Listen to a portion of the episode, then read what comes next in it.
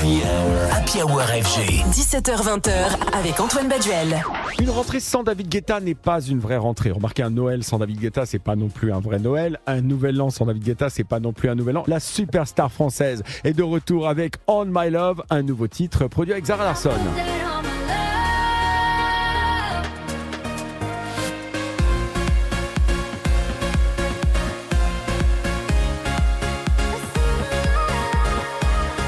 L'année dernière, à la même période, il dévoilait I'm Good avec Bébé Rexa, un titre qui lui a valu d'être le quatrième artiste le plus écouté sur Spotify et au passage le premier DJ et premier artiste électro. Cette année, il est donc de retour avec On My Love, un single house très pop produit en collaboration avec la chanteuse Zara Larsson.